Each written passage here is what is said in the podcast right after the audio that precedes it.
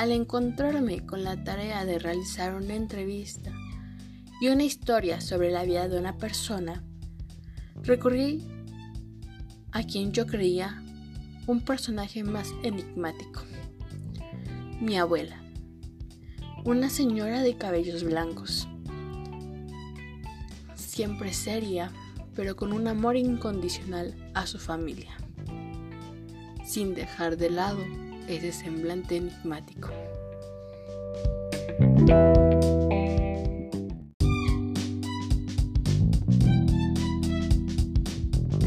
Magdalena, es como se llama. Se mostró dispuesta a una entrevista, sobre todo si es para hablar de la vida de alguien más, y reacia para hablar sobre ella. Con incontables anécdotas sobre sus hermanas, pero escondiendo las historias sobre ella.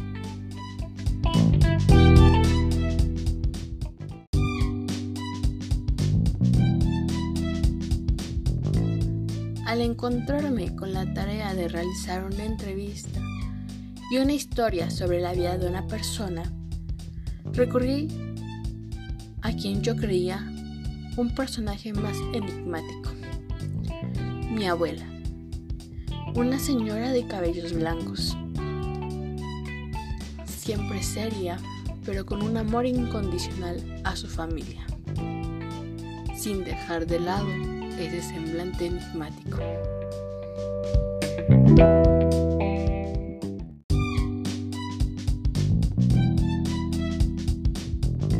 Magdalena, es como se llama. Se mostró dispuesta a una entrevista sobre todo si es para hablar de la vida de alguien más, y reacia para hablar sobre ella. Con incontables anécdotas sobre sus hermanas, pero escondiendo las historias sobre ella.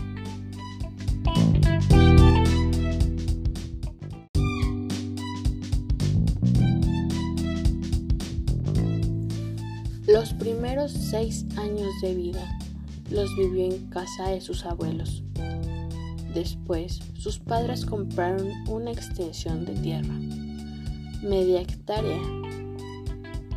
Cuenta que la mudanza fue muy triste, pues no poseían muchas cosas.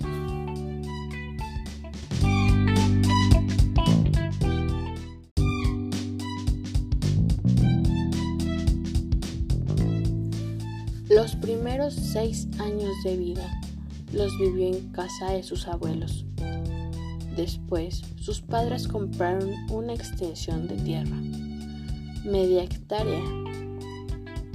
Cuenta que la mudanza fue muy triste, pues no poseían muchas cosas.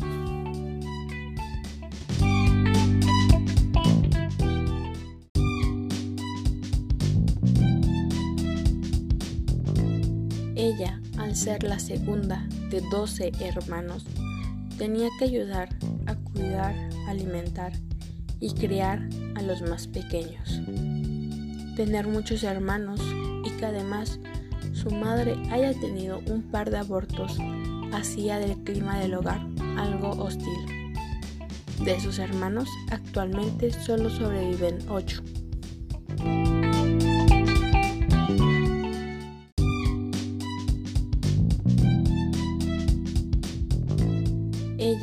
Ser la segunda de 12 hermanos, tenía que ayudar a cuidar, alimentar y criar a los más pequeños. Tener muchos hermanos y que además su madre haya tenido un par de abortos hacía del clima del hogar algo hostil. De sus hermanos actualmente solo sobreviven 8.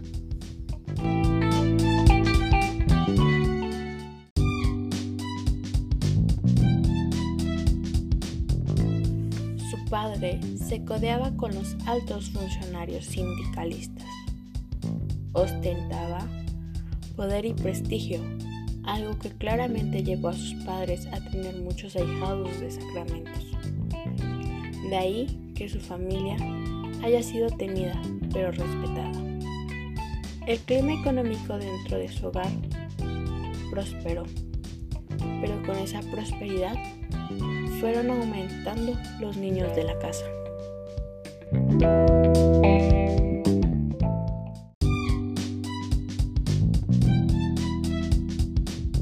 Más adelante, su padre le permitió estudiar primeros auxilios en el centro de salud. También estudió enfermería, pero la comunicación no fue exacta y terminó trabajando como sirvienta en la casa de la enfermera. Como aprendiz, estuvo alrededor de dos años.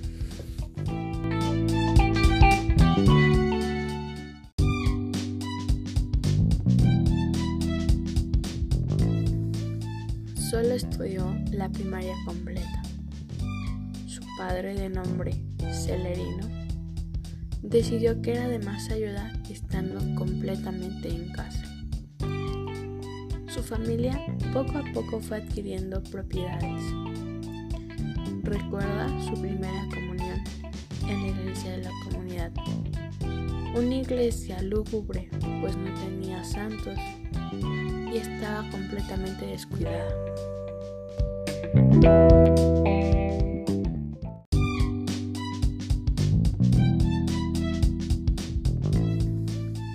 Solo estudió la primaria completa.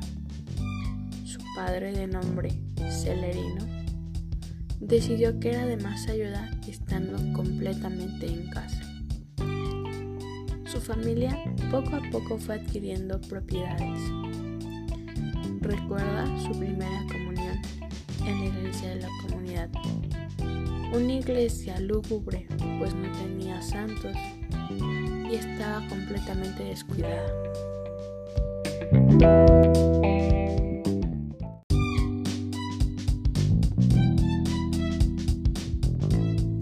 Cuando cumplió 14 años, aceptó ser novia de Francisco. Aunque ella seguía estudiando, continuó con su relación a escondidas. De noviazgo fueron cuatro años y su compromiso duró seis meses. Recuerda con añoranza el pedimento. Su suegra estaba enojada. La señora deseaba como nuera a una niña más pequeña, pero sus tíos se impusieron argumentando que era una buena joven, inteligente y buena para el hogar.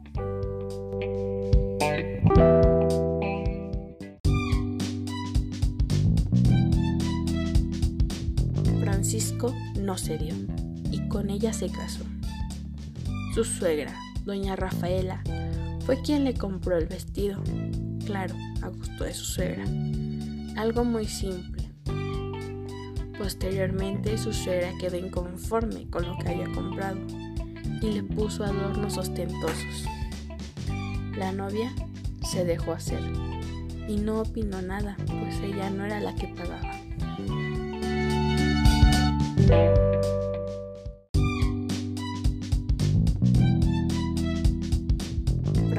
Francisco no cedió y con ella se casó. Su suegra, doña Rafaela, fue quien le compró el vestido, claro, a gusto de su suegra, algo muy simple. Posteriormente su suegra quedó inconforme con lo que había comprado y le puso adornos ostentosos. La novia se dejó hacer y no opinó nada, pues ella no era la que pagaba.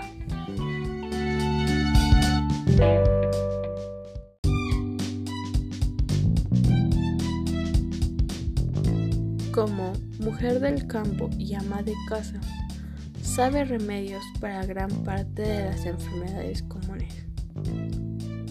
Sabe además la tradición de curar tradición que le fue heredada por su madre.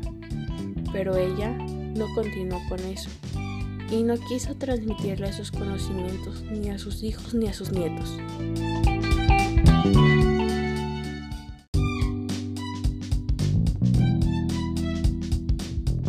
De sus ocho hijos, tiene solamente diez nietos y dos sin reconocer.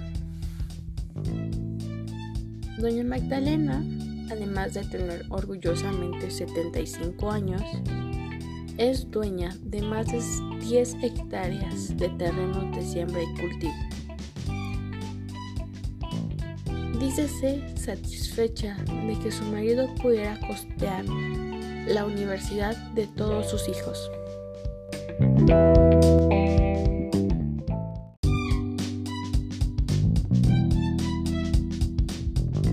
Como mujer del campo y ama de casa, sabe remedios para gran parte de las enfermedades comunes.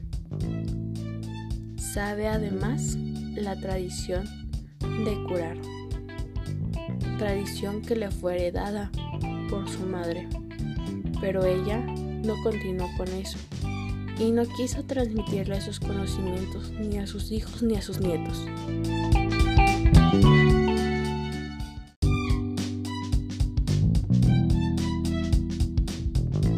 Magdalena Beatriz es conocida y envidiada entre sus vecinos por sus guisos y sus tortillas, que siempre calientes esperan a sus invitados anunciados y sin anunciar.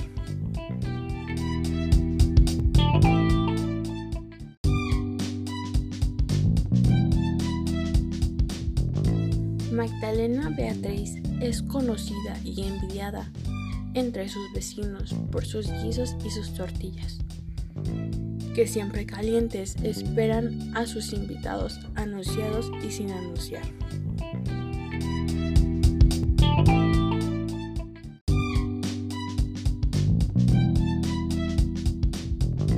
Magdalena Beatriz es conocida y envidiada entre sus vecinos por sus guisos y sus tortillas que siempre calientes esperan a sus invitados anunciados y sin anunciar.